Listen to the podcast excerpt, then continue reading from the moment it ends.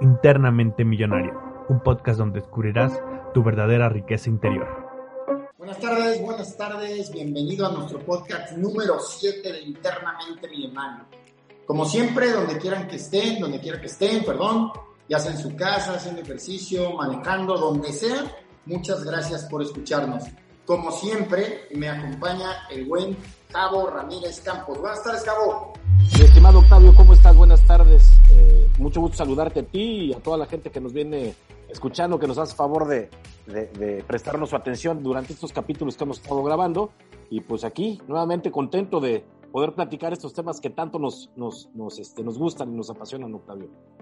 Sí, muchas gracias, Cabo. Bueno, comentarles que este es el, como lo dije al principio, el podcast número 7 los primeros seis temas los puso el buen Javo, estos siguientes seis los pone su servidor, y nada más como, como digamos por poner un tema, pero la verdad es que yo creo que casi siempre los tratamos de, equilibrar, ¿no, Entonces, hoy el tema será la parte de la libertad financiera desde el punto de vista interno, que de eso para, de, de hecho está hecho muy bien para el buen Javo, para este tema. Y por otro lado, eh, la parte económica, que aquí nosotros eh, también estamos trabajando. Eh, la verdad es que yo creo que los dos temas, tanto internos como exteriores, o la parte económica, creo que me gusta mucho opinar sobre ellos.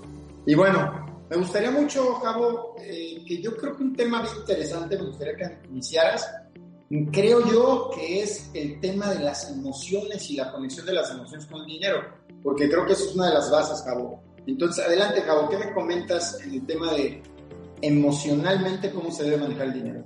Perfecto. Mira, muchas gracias, Octavio. Fíjate que yo parte de lo que he estado viendo, analizando, estudiando durante estos últimos años es que a final de cuentas todas las compras vienen conectadas con una emoción. Regularmente cuando tú compras es por una emoción, ¿no? Eh, lo hemos platicado en algunos temas anteriores. Eh, muchas veces la compra es para dar un satisfactor, satisfactor temporal. De repente traigo un vacío por ahí emocional, eh, por ahí me siento deprimido.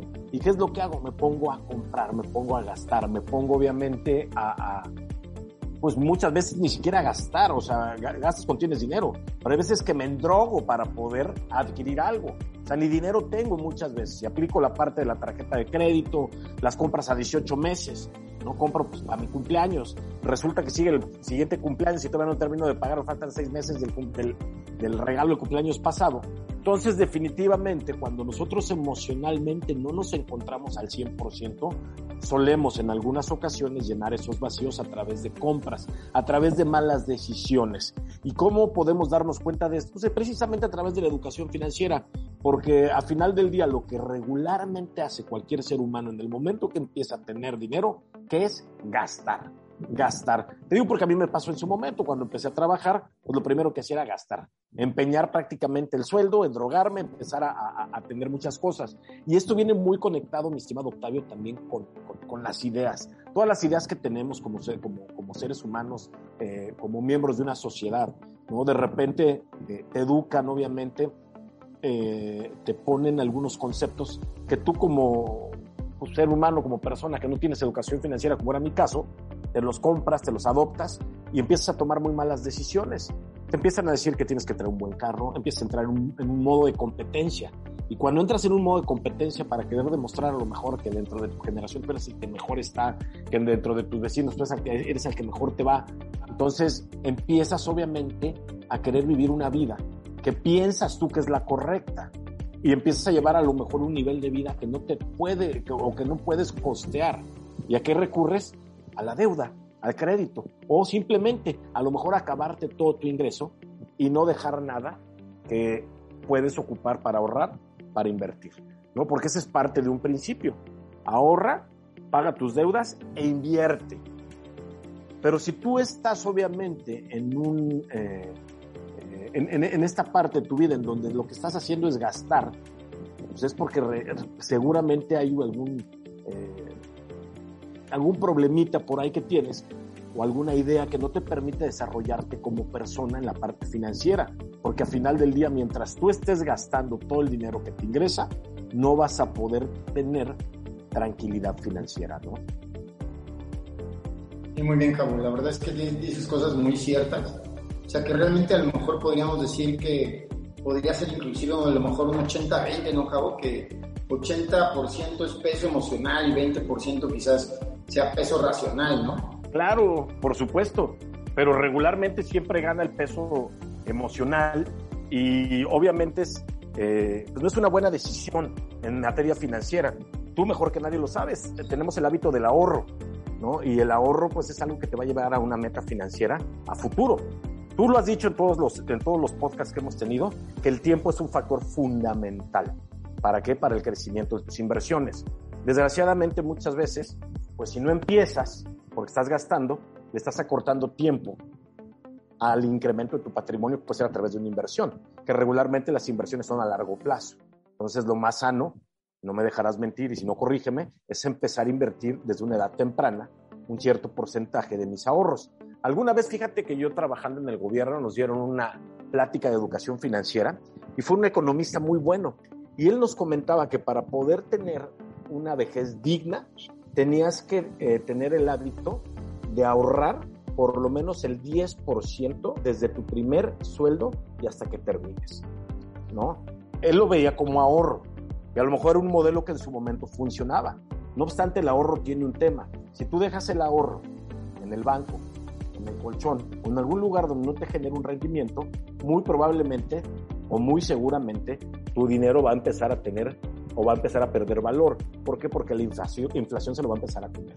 Pues por eso es bien importante saber dónde tener el dinero para que tu dinero trabaje a tu favor y puedas incrementar tu patrimonio, que eso obviamente es parte de tu especialidad, mi estimado Octavio.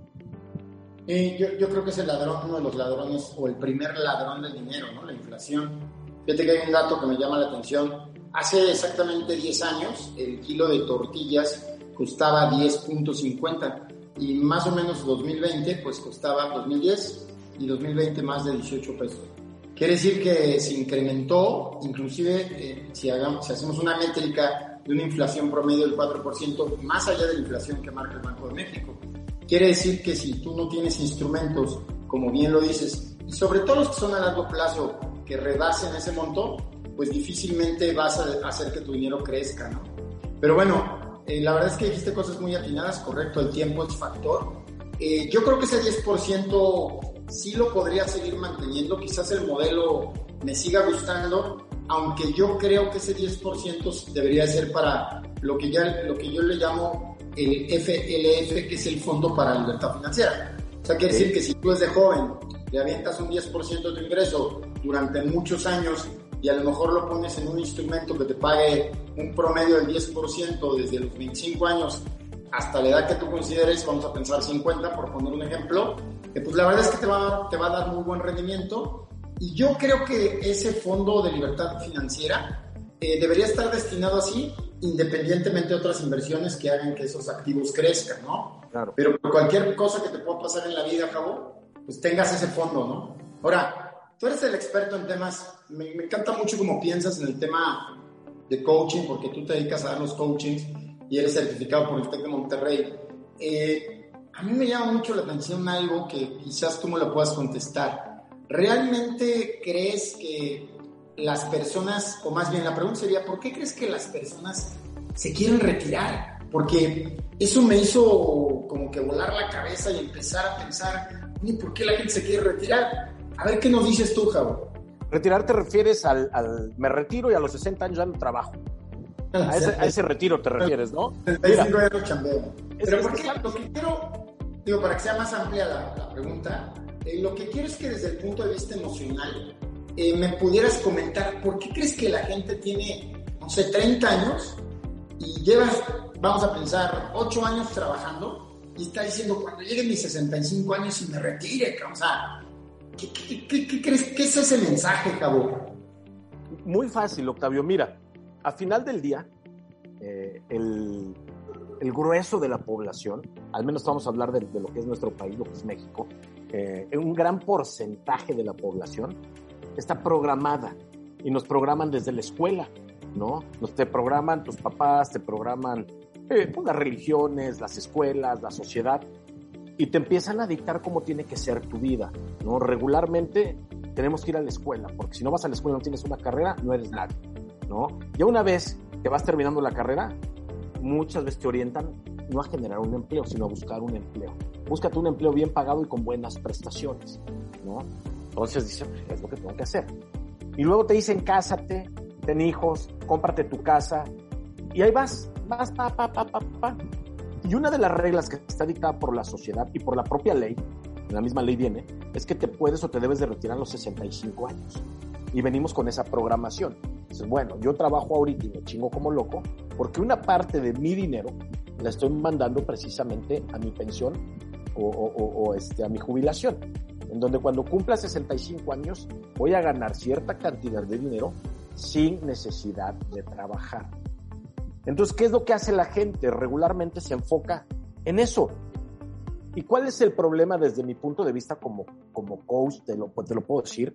A final del día, cuando tú te enfocas en una meta, la tienes que trazar, sí, claro, la debes de tener, la debes de tener presente. Pero cuando tu vida está concentrada en la meta, no vas a poder llegar como deberías de llegar. ¿Por qué? Porque te desconcentras. ¿Sí? Tú te tienes que fijar la meta y una vez fijada, la dejas ahí y te dedicas a vivir el día de hoy. ¿sí? Y hacer las acciones que te van a hacer llegar a esa meta. Pero olvídate de tu meta, porque a final de cuentas, si no, no te enfocas, no te concentras. ¿En qué? En todas las acciones que tenemos que llegar precisamente para poder eh, cumplir con la meta trazada, con el objetivo trazado. Entonces, regularmente la gente se quiere retirar porque así estamos programados. Inclusive el propio modelo de, pensión, el propio modelo de que el gobierno te tiene que, que, pagar una pensión después de todas sus aportaciones, ya es un modelo muy caduco, muy viejo. Este modelo, según lo que yo he leído, viene desde la época de la, de la revolución industrial, ¿no? Empezaron, necesitaban precisamente eh, empleados, necesitaban gente que quisiera trabajar en las fábricas y te decían muy fácil, mira, trabaja tantos años y una vez que llegues a cierta edad yo te mantengo. Pero hay, una, hay un problema, Octavio, que este modelo venía regido a través de una expectativa de vida que es mucho más corta que la actual. No es lo mismo mantener a un ser humano 3, 4, 5 años a mantenerlo 20 o 25. ¿Por qué? Porque ahorita la gente se, se, se sale, se, se eh, retira a los 60, 65 años y a lo mejor te vive 70, 80 años, 85, 90. ¿Por qué? Porque la expectativa de vida es mayor. Entonces no es lo mismo que estés con un dinero ahorrado durante tu, tu vida económicamente activa y no es lo mismo que te rinda 3 años, 5 años que te rinda 20 25. O sea, es una diferencia abismal. Entonces la gente le está apostando todavía a estos modelos caducos y mucha, sigue, mucha gente sigue pensando, yo me voy a jubilar, me voy a pensionar. Desgraciadamente, yo te lo comento y esa es este, percepción mía, eh, una decisión mía, yo ni de loco pondría mi futuro económico en manos del gobierno. A yo, ¿no? O sea, realmente es un interrogante muy fuerte y a final del día no sabemos si en 20 o 30 años, en 15, 20 años, el sistema de pensiones colapse, porque el día de hoy prácticamente es insuficiente el dinero que hay para poder pagar las pensiones. está haciendo una bola gigantesca, Octavio, que si no aprendemos a tomar, o si no, no, no corremos el riesgo de tomar una decisión que no se enfocaba a lo tradicional, obviamente podemos tener un problema muy, muy fuerte. Tú me has mostrado las estadísticas. Es impresionante que solamente un 5% de las personas sean económicamente libres a la edad de 65, 70 años. La mayoría no lo es, porque el día de hoy una pensión no es suficiente para poder vivir de una manera digna y decorosa. ¿No? Y también hay que ver qué es lo que tú quieres para tu vejez, ¿no? ¿Qué tipo de vida es la que quieres? Y es lo que decías la vez pasada tú te enfocas en las necesidades que puedes eh, pensar en tener, porque al final de cuentas todo es especulativo. ¿no? Yo a lo mejor quiero viajar, pero yo no sé si voy a estar en condiciones de poder viajar. Yo a lo mejor quiero correr maratones, pero yo no sé si la, la, salud me va a dar. Pero tú haces un plan y dices, bueno, yo a lo mejor con tanto dinero podría estar en mi vejez. Y empiezas a trabajar desde ahorita, ¿no? A diferencia de dejarlo ahorita en una pensión y decir, lo que me den en aquel momento yo me ajusto a vivir con eso. Sea, es una diferencia abismal. No sé si, si, contesto un poco tu pregunta, Octavio, pero yo más que nada veo esta parte del retiro como un tema cultural. Un tema cultural de que toda la gente ya viene programada para retirarse a los 60, 65 años, una vez que cumplan la edad que marca la Ley Federal del Trabajo o la misma Ley del Seguro Social. O en ese momento me voy ya no trabajo. Lo que no saben es que muchas veces la gente que ha trabajado toda su vida y a los 60 se retira, independientemente de lo económico, mucha gente se deprime. ¿Por qué? Porque no se siente útil. ¿no? Entonces, Ahora sí que depende de cada quien qué es lo que quiere hacer y de qué manera se quiere retirar. Claro. Bueno, muchas gracias, Gabo. La verdad es que me diste mucho contexto. Yo creo que con lo que tú me dijiste reafirmo algo que es muy interesante, que es yo creo que la gente, literalmente la mayoría de la gente, no le gusta su trabajo. Por una simple y sencilla razón. Porque a fin de cuentas, y con todo lo que me dices... Pero se quieren ir, claro. Me hace mucho sentido, porque a fin de cuentas, pues, ¿cómo voy a estar pensando en retirarme eh, si yo realmente hago lo que me gusta? Claro. yo que es un tema en donde, como bien lo dijiste tú, parece, parece que es una serie de robots programados de tal forma que van, trabajan y, luego salen al mundo del consumo, siguen trabajando, luego se drogan. Y aguantan todo, Octavio, con tal de llegar a ese tema. Es un tema cíclico, ¿no? Entonces, yo quiero, yo, yo me gustaría transmitirles algo que me he puesto mucho a pensar, sobre todo aquellos que tienen hijos.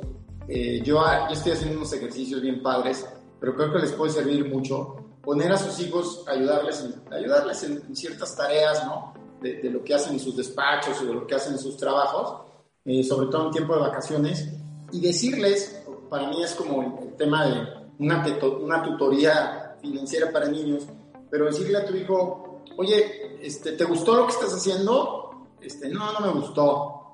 Este, y luego lo que te puse tampoco, pero ¿te gustó el tema de redes sociales? Sí, ese sí me gustó. Bueno, muy bien.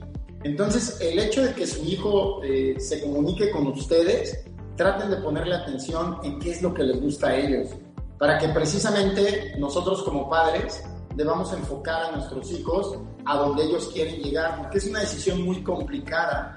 Y particularmente yo creo que a mí, a ti, Cabo, en algún punto de nuestras vidas, el fenómeno, digamos que el espejo de, de un papá, de una mamá, de una abuela, de un abuelo, hizo de alguna forma que nosotros nos dedicáramos a lo mejor a lo que nos dedicamos, ¿no?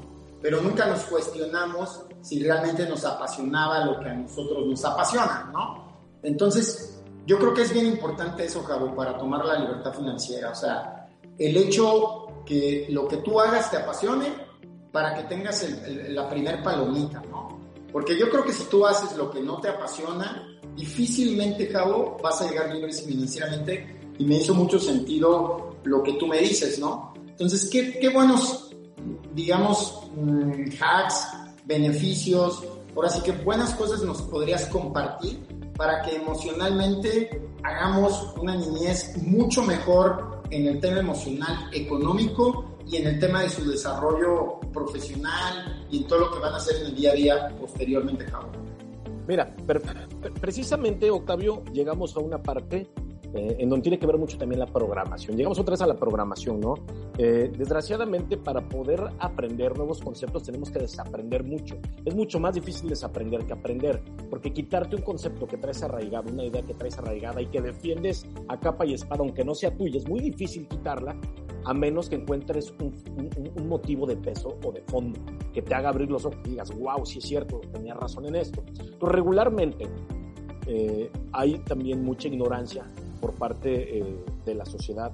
Nosotros como papás muchas veces pues teníamos ganas de hacer algo, teníamos ganas de tener cierta profesión, de, viajar, de, de, hacer ciertas cosas. Y cuando no las puedes hacer tú, lo que haces es que todos esos vacíos que tú tuviste quieres evitárselos a tu, a tu hijo. Y empiezas a querer que tu hijo viva la vida que tú quisiste vivir. ¿No? Entonces, oye, estudia esto, oye, vamos allá, oye, te compro esto, es que yo no tuve esto, pero nunca te preguntas si realmente es lo que le gusta a tu hijo, es lo que te gusta a ti. Hay un libro muy bueno, seguramente lo has leído, que se llama Cómo ganar amigos y influir sobre las personas.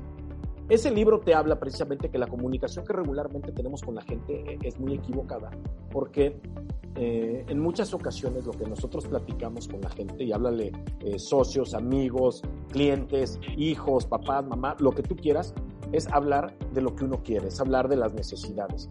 Cuando tú hablas de tus necesidades, pues son tuyas, son tus gustos. Y es una manera muy difícil de influir en la gente. ¿no? Él pone como ejemplo, pues a mí me gustan las fresas con crema, pero si yo me voy a pescar, a los pescados no les puedo dar fresas con crema a pesar de que a mí me gusten. Les tengo que meter una lombriz en, la, en el anzuelo y lanzarles una lombriz que a mí se me hace asqueroso. Pero si quiero agarrar el pescado, tengo que meter una lombriz. Bueno, aquí es lo mismo. Para poder convencer a un hijo de llevar una vida a lo mejor productiva, de poder llevar una vida, como tú lo acabas de decir, donde ame lo que hace. Lo que tienes que ver es qué le gusta a tu hijo, no qué te gusta a ti. ¿Qué le gusta a esa personita hacer. ¿Por qué? Porque a final de cuentas te voy a decir algo, ¿no? A lo mejor mi hijo quiere ser mecánico y está padrísimo y se va a montar su taller, ¿no? Y a lo mejor no va a ser multimillonario, pero va a ser el hombre más pleno del mundo y yo con eso estoy bien. ¿Por qué? Porque ama lo que hace. Y una persona que ama lo que hace no se equivoca, Octavio. Cuando nos equivocamos y se va a ver, o escuchar a lo mejor muy cursi, pero regularmente la gente se equivoca cuando piensa mucho las cosas con la mente, porque la mente viene a base de ideas que alguien más te plantó y no le hace caso al corazón. Híjole, yo sé que este es el trabajo que me va a sacar, pero no estoy a gusto. ¿A qué le hago caso? A la mente que me dice, sí, aquí estás bien, aquí es seguro, aquí es lo que conocemos, o al corazón que me dice, oye, güey, pues aquí no me gusta, estoy muy a disgusto, esta madre no me hace feliz, ¿A qué le das más peso? Regularmente los seres humanos le damos más peso al raciocinio que al sentimiento.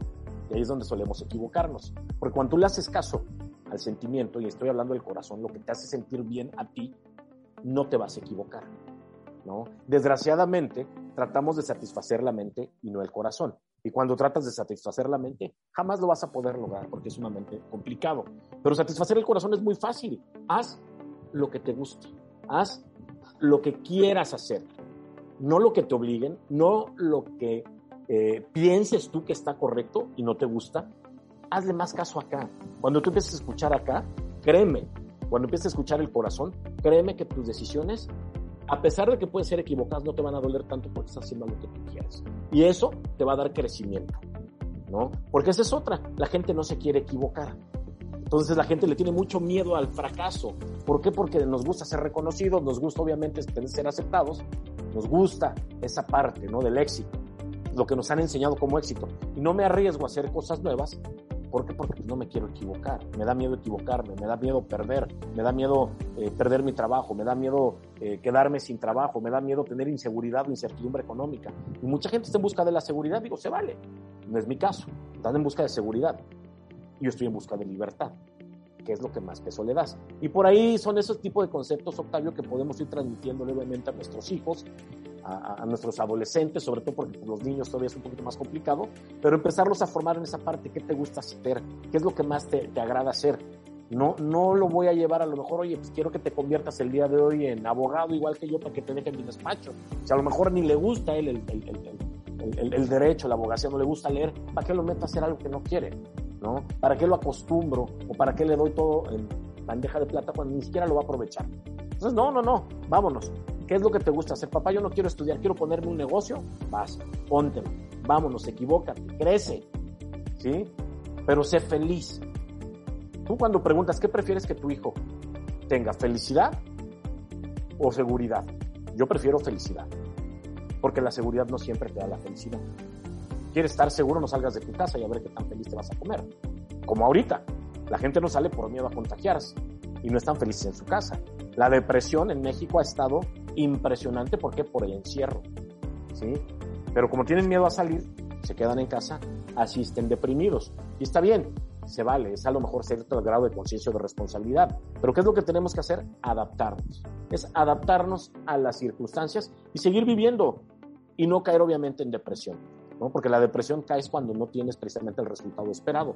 Y donde tienes un resultado esperado es porque algo que tienes en la mente tienes programado para esperarlo. Y si no sale como tú dices, caes en ese tema de la depresión, de la ansiedad, y es cuando no te sale nada bien, ¿no? Perdón, Octavio, de repente eh, me voy por varios lados, pero bueno, te regreso obviamente la, la, la, palabra para que nos, nos encamines nuevamente al tema.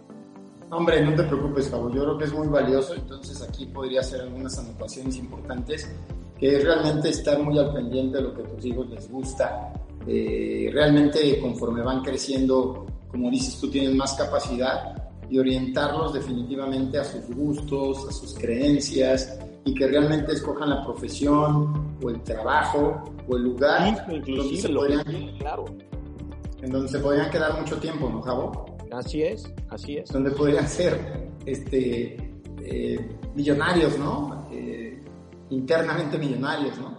Claro, claro, totalmente. o sea, tiene que haber una, una balanza ahí que esté haciendo ese peso, ¿no? Sí, porque yo creo que una base del éxito para poder ser exitoso, para poder ser próspero, le voy a llamar próspero, no exitoso, porque yo creo que exitoso es un tema muy eh, ambiguo. ¿Por qué? Porque cada quien tiene su concepto de éxito. Pero yo creo que prosperidad, eh, me gusta más ese término, porque ser próspero quiere decir que tienes lo suficiente para vivir cómodamente, ¿no? Eh, en, todos los sentidos, tanto emocional, emocionalmente, financieramente y espiritualmente. Entonces la gente merece ser próspera, pero nadie nos enseña a ser próspera, lo hablamos en temas anteriores, nos enseñan a lo mejor a subsistir, a sobrevivir, a ganar dinero, pero no qué hacer con él. Mira, te voy a dar un ejemplo, Octavio. Hay, hay gente que se gana la lotería, ¿no? Entonces hay gente que tiene contacto con grandes cantidades de dinero, pero si no estás mentalmente preparado para ello, lo más probable es que esa riqueza te dure muy poco y finalmente termines perdiéndola. Regularmente es lo que pasa con la gente que empieza a ganar mucho dinero, que saca la lotería y no sabe qué hacer con él.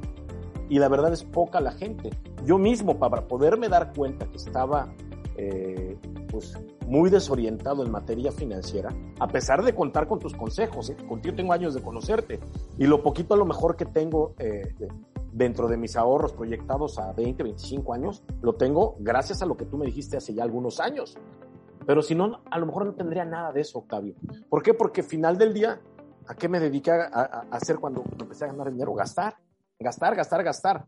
Si yo a lo mejor, el hubiera no existe, pero si yo a lo mejor hubiera tenido la educación financiera que el día de hoy tengo hace cinco años, mi vida hoy sería diferente económicamente hablando. No me estoy quejando, pero sería mucho más próspero. ¿Por qué? Porque tomé malas decisiones. No obstante, no hay que tener miedo a las malas decisiones, porque las malas decisiones traen el aprendizaje. Si yo no hubiera tomado esas decisiones hace unos años, el día de hoy no estaría haciendo lo que hago, lo que hago, ¿no? Y la verdad es que siempre agradezco las circunstancias que el día de hoy me tienen aquí, porque hoy hago lo, hoy hago lo que quiero, cuando quiero, con quien quiero y como quiero. Y eso la verdad a mí me da mucha plenitud. Y yo creo que esa es parte de mi concepto de prosperidad o hasta de éxito, porque el concepto de éxito es propio. Desgraciadamente, pues compramos los conceptos de alguien más. Casa, te ten hijos, casa, dos carros, tarjeta de crédito y estás hecho para unas vacaciones y ya estás. ¿no? Y de repente llegas ahí, oye, pues ya soy exitoso como toda la gente dice, pero me siento mal, me siento vacío. Ah, bueno, porque agarraste el concepto de éxito de alguien más, el de la sociedad, ¿no? Cuando tú le quieres dar gusto a la sociedad, a lo mejor no te vas a dar gusto a ti. Entonces, ¿qué tanto caso le vas a hacer a la sociedad? ¿Qué tantas cosas vas a hacer tú por agradarle a la gente y no por agradarte a ti? ¿Sí? Porque precisamente parte de los errores financieros es cuando queremos agradar o apantallar a la gente, ¿no? Dicen, gastas dinero que no tienes para asombrar a gente que no conoces y para pagar al, ratito dinero que no sabes ni de dónde lo vas a sacar. Pues como para qué, ¿no? Pero es el juego que a la gente nos gusta jugar. Compro mi, mi carrazo, este, aunque se me vaya toda mi quincena en pagarlo, eh, no le bajo a nivel de vida. Y luego al rato, por darme esos satisfactores temporales, esas recompensas inmediatas, descuido lo que puede ser más adelante una necesidad, ¿no? Pues no hay como, claro que puedes gastar, pero yo creo, Octavio, que tú nos puedes dar mejor esa fórmula. ¿En qué momento gasto? Ok, ya estoy ganando dinero, está bien. ¿Tengo que ahorrar todo? No, no tienes que ahorrar todo. Oye, ¿y qué proporción ahorro?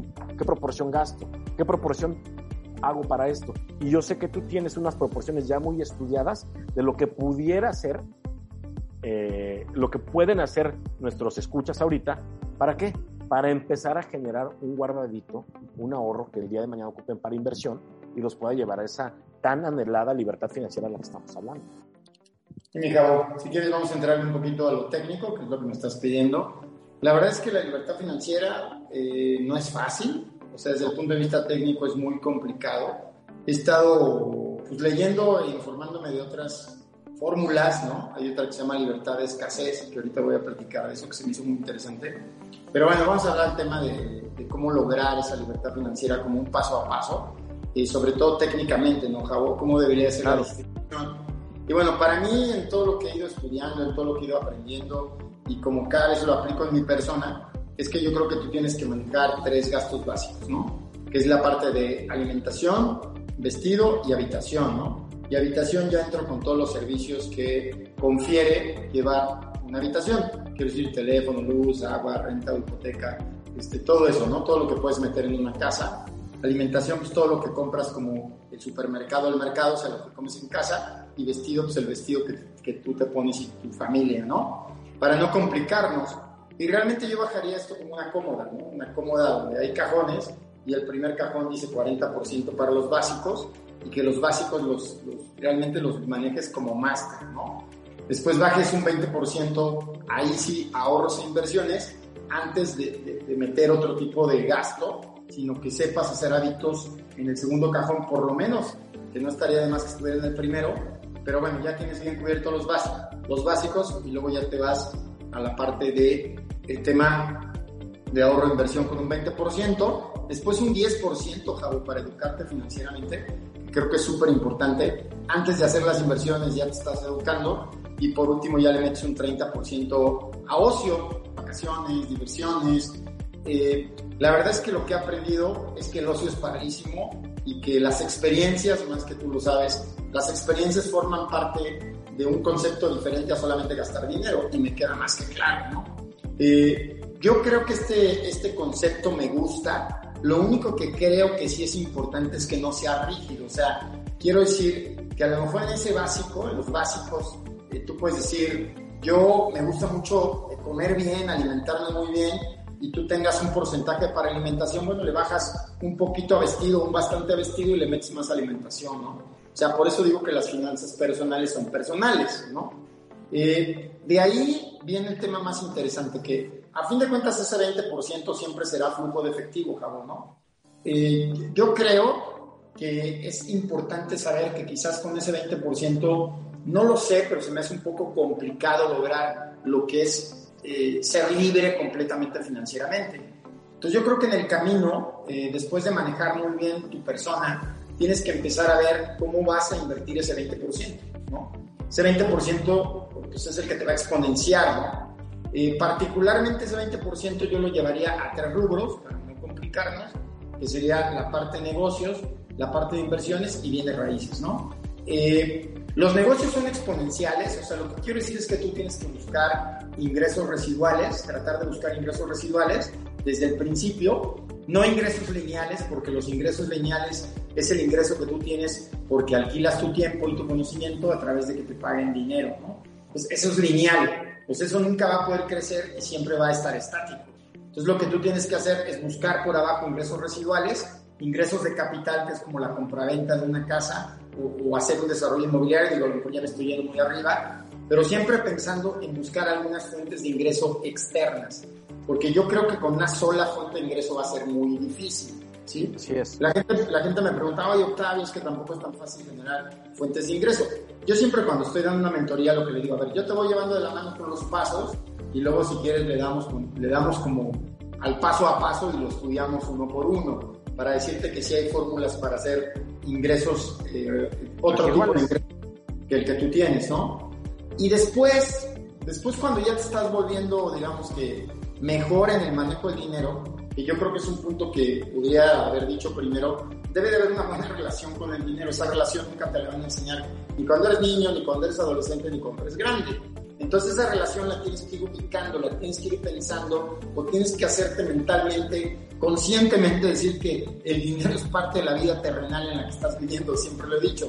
Y por lo menos debe estar dentro de los tres o cuatro, digamos, puntos más importantes de la vida, porque a fin de cuentas con ese comes, con ese te vistes. Dice por ahí, es, el dinero es lo más importante de lo menos importante. De los puntos menos importantes, el dinero es el más importante. Porque a final de cuentas, en esta sociedad, sin el dinero, no la haces, ¿eh?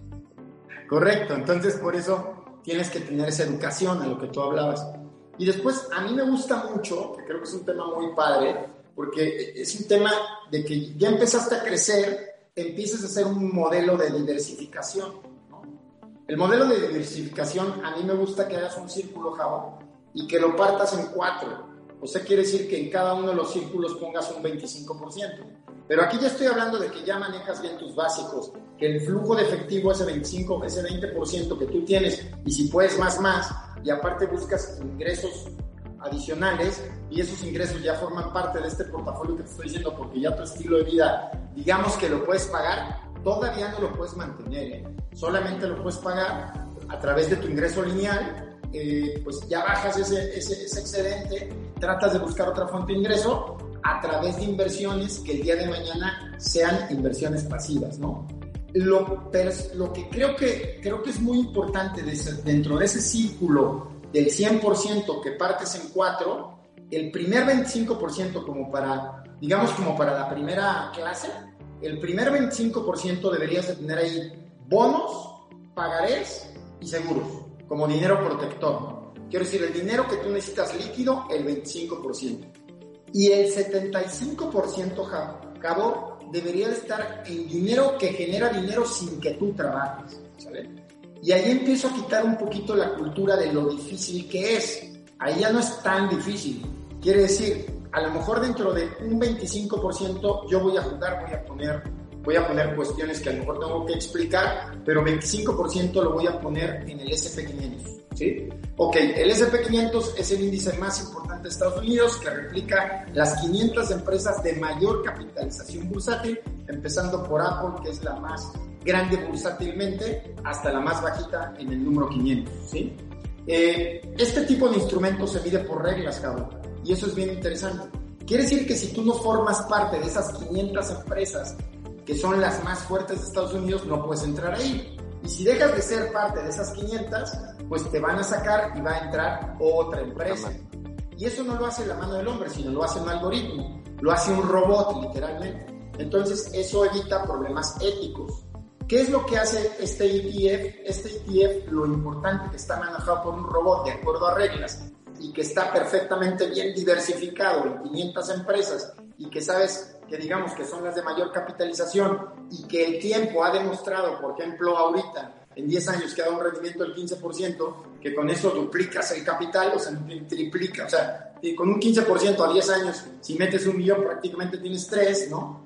Entonces, pues es un instrumento que te va a dar buenos rendimientos, que siempre, simplemente vas a colocar la lana y automáticamente tú ya nada más estás viendo cómo va incrementando. Ahí ya tienes un 25%, cabo.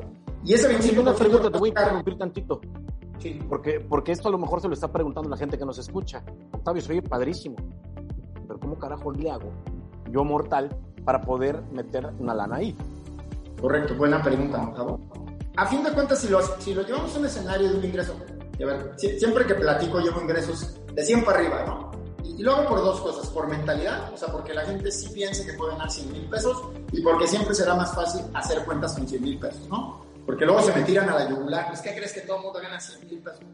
pensemos en que podemos ganarlo, ¿no? Porque como tú le dices, el efecto del pensamiento es importante, el efecto de la atención, el efecto de la concentración, estar muy concentrado en cada una de nuestras actividades, sobre todo cuando estamos moviendo dinero, ¿no?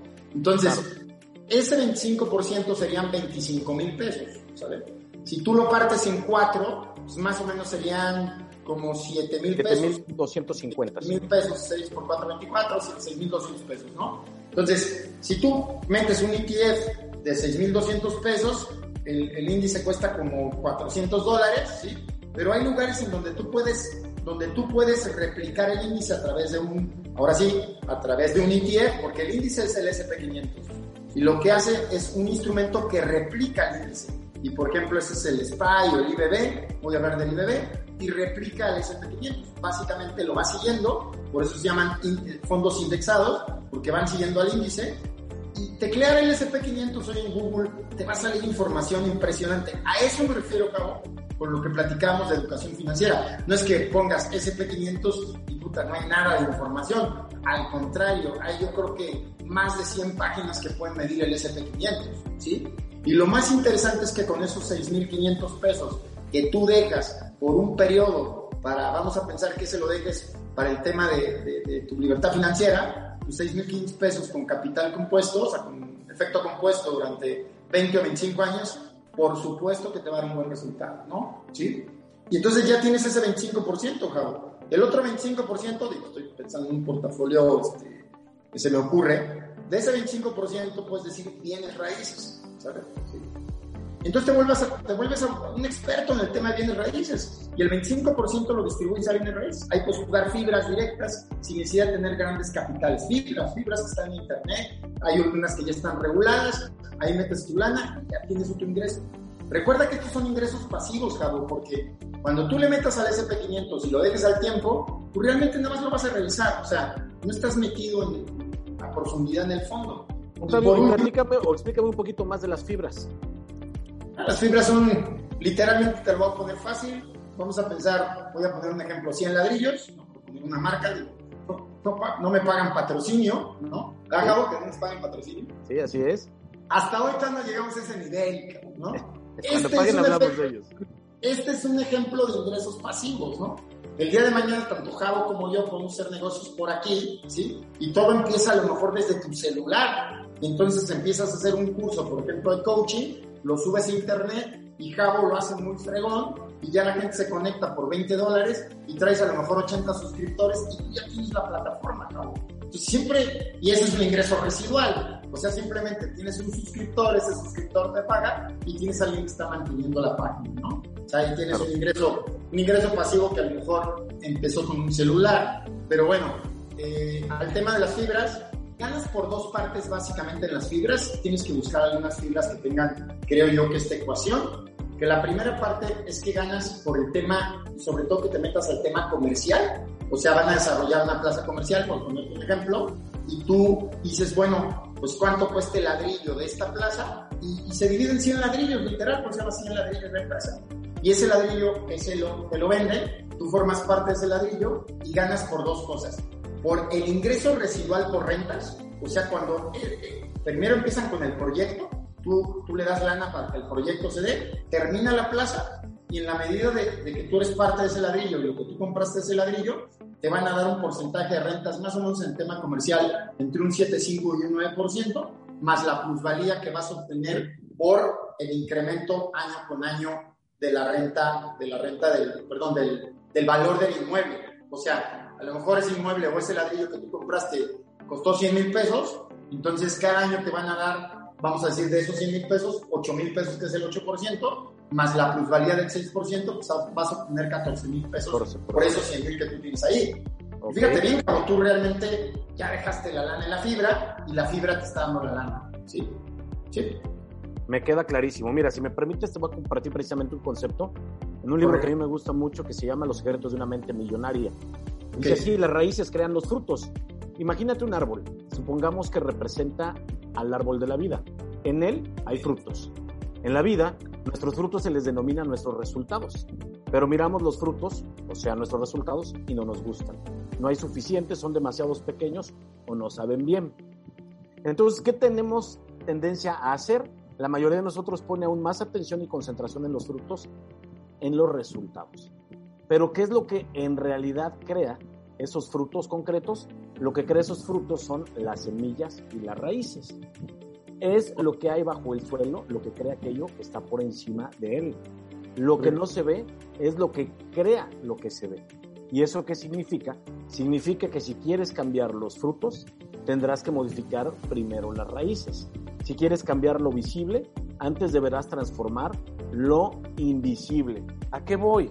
Que nos tenemos que ir precisamente a cambiar nuestras ideas. Si no estás contento con el resultado que tienes el día de hoy, tienes que empezar a concentrarte no en lo que tienes, chin, es que esto ya no me alcanza, que este trabajo, a ver, tienes que cambiarte el chip y tengo que empezar a pensar de una manera diferente que me lleve a tener los resultados que el día de hoy no tengo, porque no puedes tener resultados diferentes haciendo lo mismo. Hay que estar loco para buscar tener un resultado diferente haciendo las mismas cosas. ¿Qué es lo que tengo que hacer? Empezarme a limpiar la cabeza de ideas que hoy no me dejan progresar y empezar a arriesgarme ¿sí? con un riesgo medido, hacer este tipo de inversiones, hacer este tipo de hábitos, que es otra cosa de la que tú hablaste hace rato. Tú decías, necesito meterme un hábito, pero la gente muchas veces no tenemos hábito. Es como la dieta. Desde el momento en que estoy a dieta, ya. Mañana me pongo a dieta y el día de mañana empiezas ya con hambre querer comer cosas porque sabes que estás a dieta, ¿no?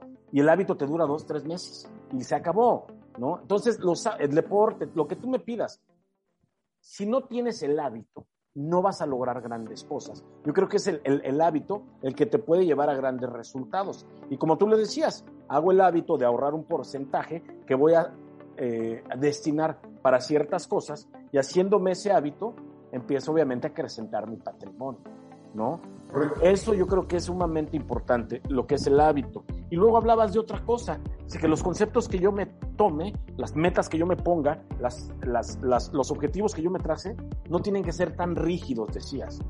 Y tienes toda la razón. En coaching le llamamos obviamente que esas metas tienen que ser ecológicas. ¿Por qué ecológicas? Porque tienen que ser amables con todo tu entorno. ¿Sí? No tiene que, eh, que desgraciarte tu entorno la toma de decisiones o las, las, tareas que, con las que vas a llegar a una meta. ¿Por qué? Porque a final de cuentas, si tú desbalanceas tu vida emocional, espiritual, deportiva, de lo que tú me digas, se va a desbalancear también lo financiero. tenemos que tener algo ecológico, algo que además pueda en su momento llegarse a cambiar para que no me afecte. ¿Sabes que Por aquí no fue. Pero como yo ya me propuse que iba a ser por aquí, por aquí me voy aunque no vea No, no, no, espérame, cámbiale.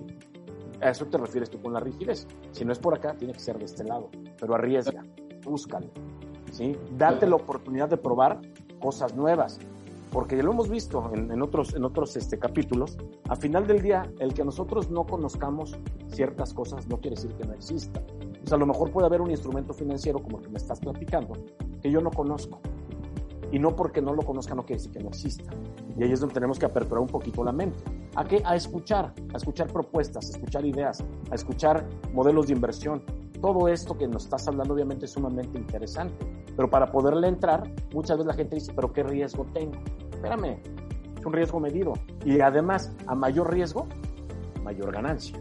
Ese también es, una, es, una, lógica, ¿no? Dentro de este tipo de inversión. Entonces, a final del día, Octavio, creo que tienes mucha razón con la parte de los hábitos, con la parte, obviamente, del concepto que no puede ser tan rígido, ¿no? Y, este, y la verdad, bien interesante todo lo que me estás contando, Octavio.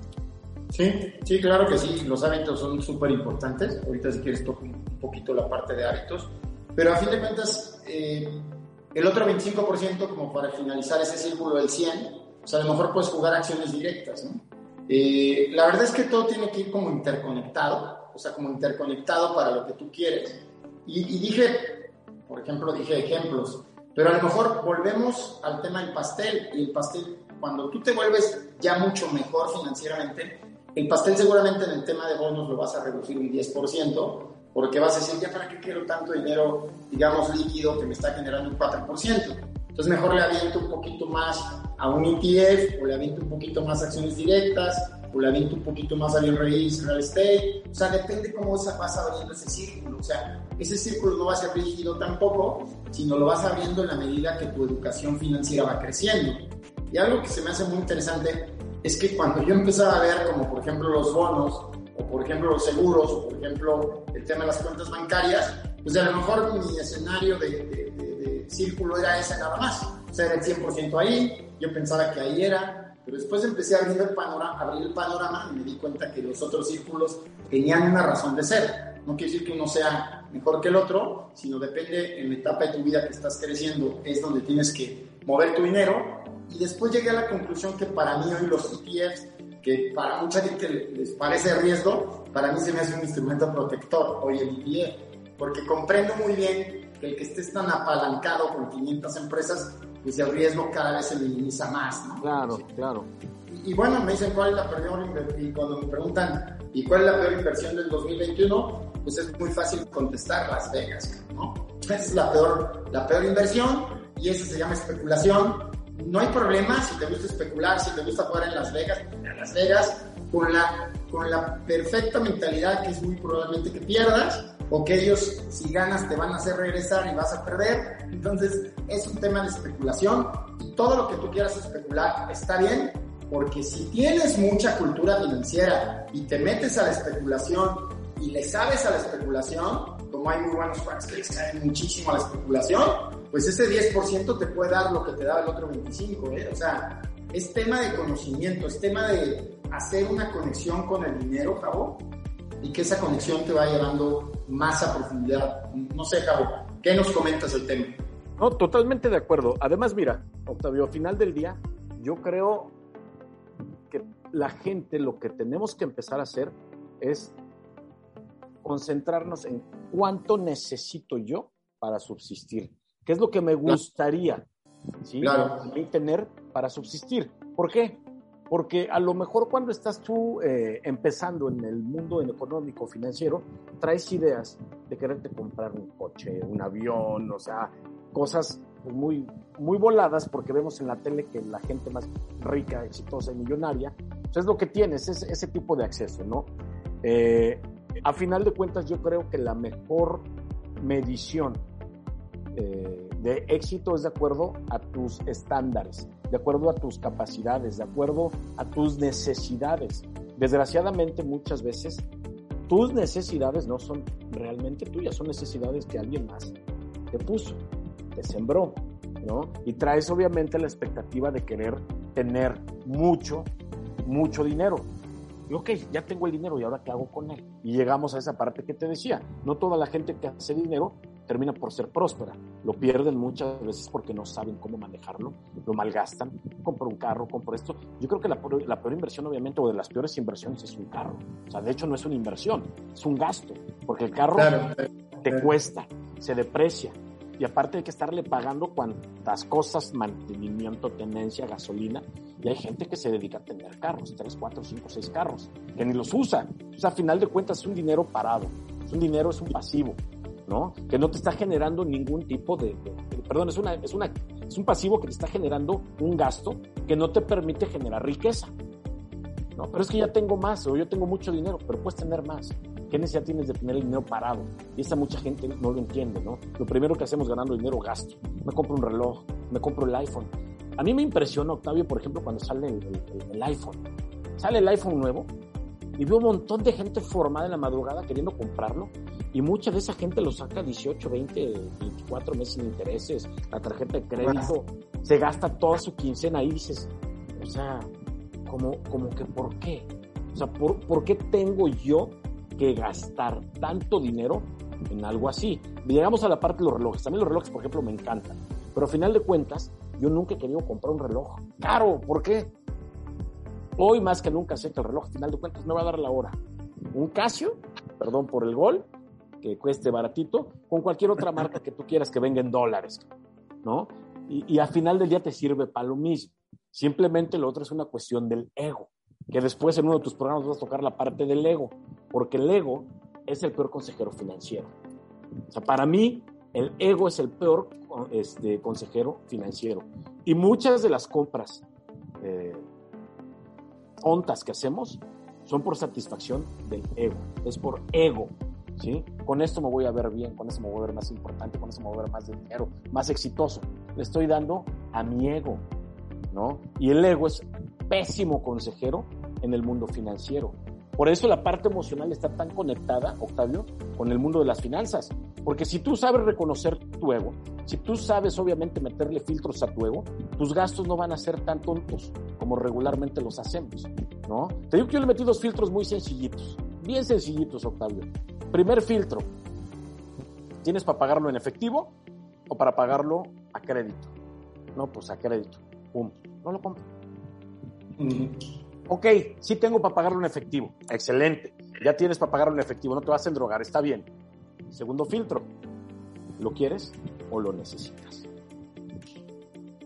Y, ay, cabrón, híjole, pues, pues la verdad es que lo quiero. No lo compres, no lo necesitas. ¿no? Y esa parte de la recompensa inmediata, cuando tú sabes eh, controlar la parte de la recompensa inmediata, puedes tener a futuro unas, unas finanzas maravillosas, porque en lugar de recompensarme el día de hoy con algo que no necesito ni requiero, ese dinero lo meto a trabajar y el día de mañana me va a dar un ingreso pasivo que me va a permitir comprarme eso que me quería comprar anteriormente. ¿Sale? Y mucho más tranquilo, sin deudas, sin problemas. Pero la gente no queremos esperar, todo lo queremos rápido. Estamos en una cultura que todo lo queremos rápido. Quiero llegar acá rápido, quiero comprarme esto rápido, quiero comprarme el carro aunque no me alcance y me vaya a 10 años a pagar. Espérame, espérame, no es así, ¿no? Recompénsate en unos años más, ya que tu ingreso pasivo te permita solventar esos gastos. Ahorita sí te vas a endrogar, si te vas a quedar sin quincena, si vas a perder tu paz, tu paz y la tranquilidad emocional por las deudas que vas a tener, por darte ese satisfactor temporal, creo que es una mala decisión. ¿no? Por eso es bien importante, y al menos yo en lo, en lo mío, con algo tan sencillo y tan práctico, es como le he medido bastante a mis gastos y me ha funcionado bastante bien. ¿eh? Me ha funcionado bastante bien porque el día de hoy tengo unas finanzas mucho más sanas que hace 3, 4 años. Ahí está la prueba viviente. Estamos diciendo su experiencia de que ha gastado menos y que ha sabido administrar mejor y que las cosas le han ido bien. Yo creo, Cabo, que, que, que es un tema muy interesante que puede dar para mucho. Eh, la verdad es que, pues ya, la verdad es que técnicamente explicar la libertad es complicado. Nada más me fui a tres pasos, ¿no? Desde que arrancas con tu ingreso lineal, después cómo bajas un portafolio de inversión. Y por último, que es el que te da la libertad financiera, sería el tema de que ya, en, digamos que en tu vida productiva, tú fuiste capaz de hacer activos pasivos que lograran entregar eh, ingresos residuales, ¿no? Por poner un ejemplo, este, compraste una propiedad con un valor a 3 millones de pesos, entonces ese es patrimonio, obviamente no es para que tú vivas, sino es para que, yo lo voy a decir en términos, hay inversiones que pueden ser mejores que otras simplemente para darle contexto al ejemplo. Esos 3 millones vas a rentar tu casa en 15 mil pesos y luego hiciste inversiones por otros 3 millones de pesos que lograste obtener y eso los vamos a meter en un fondo que te vale el 10% y vas a tener 25 mil pesos mensuales más o menos, más los 15 que traes ahí, ya traes 40 mil pesos y luego vas a hacer un negocio que afortunadamente te asociaste y que te da ingresos residuales ya nada más de las puras sociedades o de la franquicia aproximadamente 20 mil pesos, entonces ya traes un total de 60 mil y por decir un ejemplo tu gasto de vida son 55 mil. Ahí ya prácticamente los ingresos residuales te están pagando tu estilo de vida y ahí es cuando técnicamente queda claro, técnicamente eres libre financieramente. A mí algo que me llamó la atención y yo creo que tú y yo, no sé si estaremos de acuerdo, pero ahora estoy, como me gusta mucho leer, me gusta mucho estudiarle, pues un tema que traigo ahorita se llama libertad de escasez. La verdad es que no me acuerdo muy a profundidad de todo, pero lo que dice va muy pegado a tu tema, cabo emocional, es que te haga ciertos conceptos muy importantes para llegar ahí. Y una de ellas es que tu entorno de trabajo, era lo que platicábamos, tu entorno de trabajo sea el mejor, el mejor posible. Si eres colaborador, que realmente optes por, un, por, una, por una empresa que realmente vea que tu esfuerzo que estás dando te lo remuneran, ya sea por la parte motivacional o por la parte económica, o, o tratan siempre estar al pendiente con ciertos detalles, con ciertas cosas de ti, ¿no? Y que busques ese tipo de empresas para que tú te sientas bien. La segunda parte que creo que es muy importante, que si eres empresario, formes equipos de trabajo con los cuales te guste trabajar, porque eso también es súper importante. A lo mejor tú tienes equipos de trabajo con los cuales no te gusta trabajar y, tienes mucho conflicto con la gente. La verdad es que eso también no te va a permitir crecer.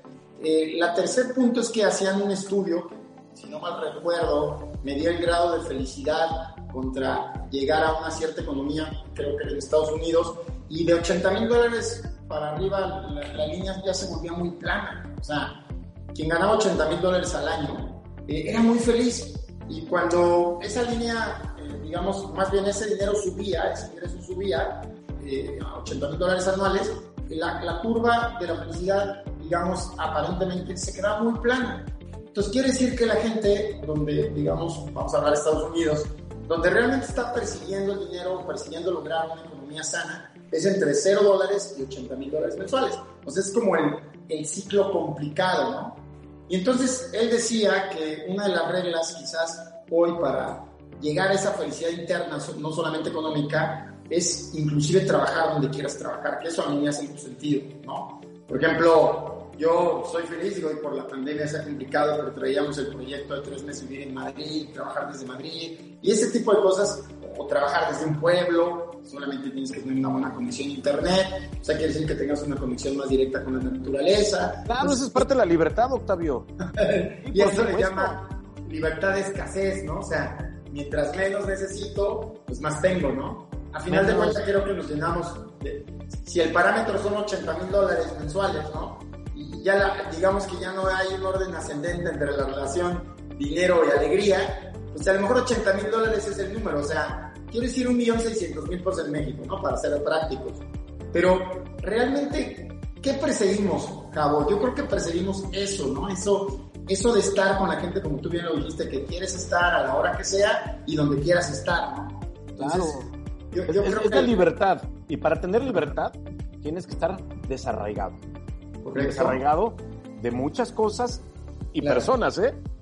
Claro, o sea, claro. El, pe- el pedo aquí, Octavio, es que mucha gente no quiere pagar el costo. Le da miedo pagar el costo. O sea, hay gente que le da miedo inclusive salir de su pueblo. No es que no me voy de aquí, es mi ciudad, de aquí crecí, aquí nací y yo de aquí me quedo. Oye, pero ahí está la oportunidad. No me voy. No quiero, no salgo. Oye, espérame. Ese es otro tema, ¿no? Es otro tema, pero al final de cuentas, tiene esa parte tema, está padrísima. decir, en el tema de esa visión bien dada, bien llevada, en donde volvemos a lo mismo, yo creo que es el tema de esa relación entre escuchar dinero y saberlo transmitir, ¿no?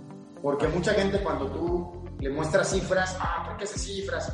Es que esa es la conexión que uno debe tener, no importa que me digas cifras interesantes para que yo me acostumbre a tomar cifras interesantes, o sea, a realmente que, que yo pueda crecer, ¿no, Cabo? Entonces yo creo que es un tema bien padre, la libertad financiera.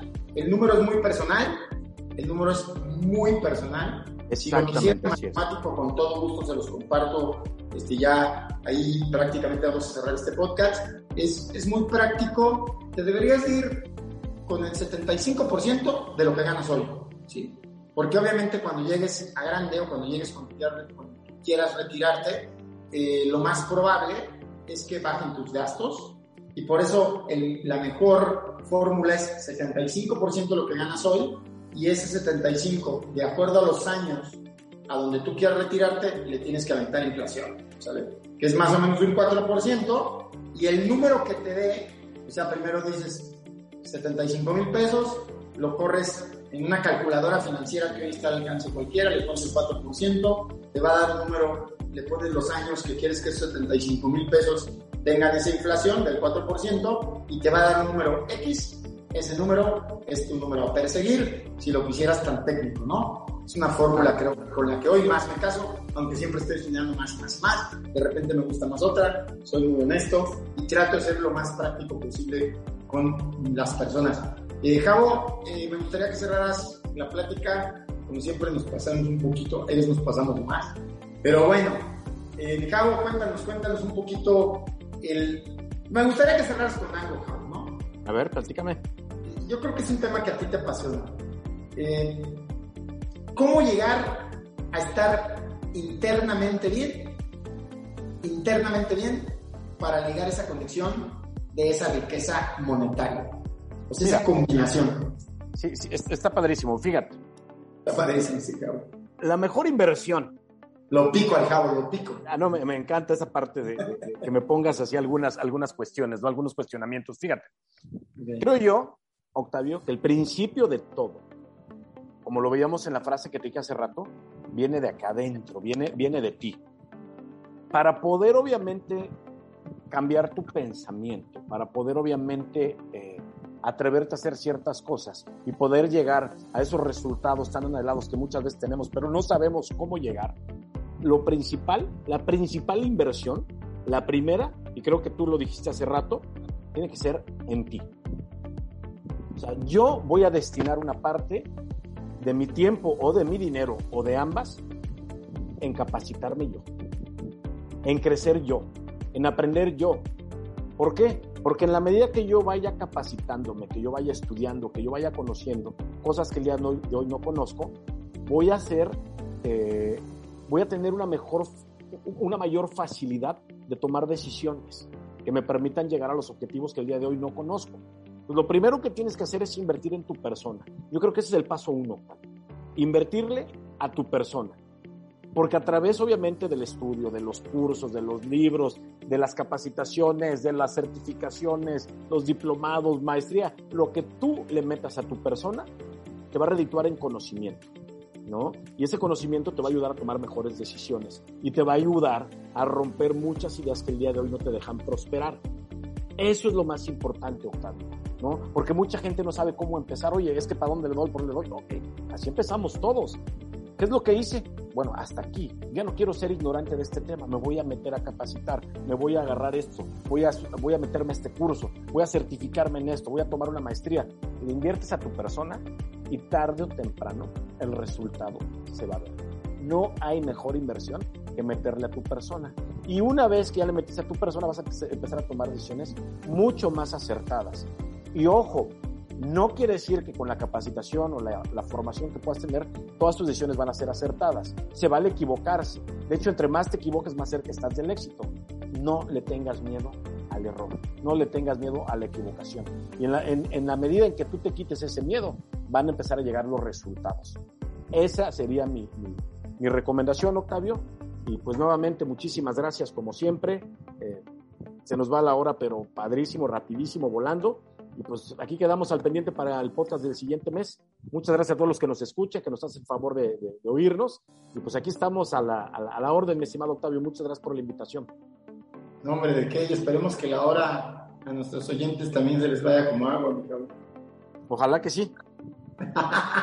este, no, para que esto tenga éxito. Pero pues como decías, los hábitos es repetición, es una serie de repeticiones para llegar a un resultado objetivo. A fin de cuentas es que cualquier hábito que sea positivo te va a dar buen resultado y pues simplemente la suma de cada uno de los hábitos, ya sea en la salud, ya sea en lo personal, ya sea en el económico, pues obviamente te va a dar resultados, ¿no? El cabo yo tenemos un compromiso de 12 podcasts en el año, en un año, y pues bueno, vamos al séptimo, no hemos llegado, pero eso es parte de un compromiso, eso es parte de una repetición de mes con mes, sesionar el Jabo y yo una hora y compartírselos a ustedes y esperemos que sea con mucho valor, ¿no? Compártenos tus redes sociales, por favor. Eh, sí, cómo no, mi querido Octavio. Eh, tenemos la red social acá de, de Instagram, siempre me agarras en este en, curva, pero es Javo Ramírez-bajo. Ahí me encuentran, ahí estoy en Instagram, por ahí me pueden contactar, ahí van a encontrar algunos videos, van a encontrar parte de los podcasts, algunas reflexiones, así que con mucho gusto, eh, si me quieren seguir, yo feliz de la vida de aceptarlos dentro de mi círculo de amistad y por ahí nos contactamos para cualquier situación. Muchas gracias, Octavio. Sigan al buen cabo, la verdad es que es un muy buen contenido, muy buenas frases ahí en los videos de los podcasts, síganlo, síganlo, la verdad recomendable Así es que ya saben, ya saben a dónde pueden seguir otra cuenta. que platica mucho sobre los temas que estamos platicando o por lo menos posteas lo que estamos platicando. Y pues sigan al buen Javo y a sus redes.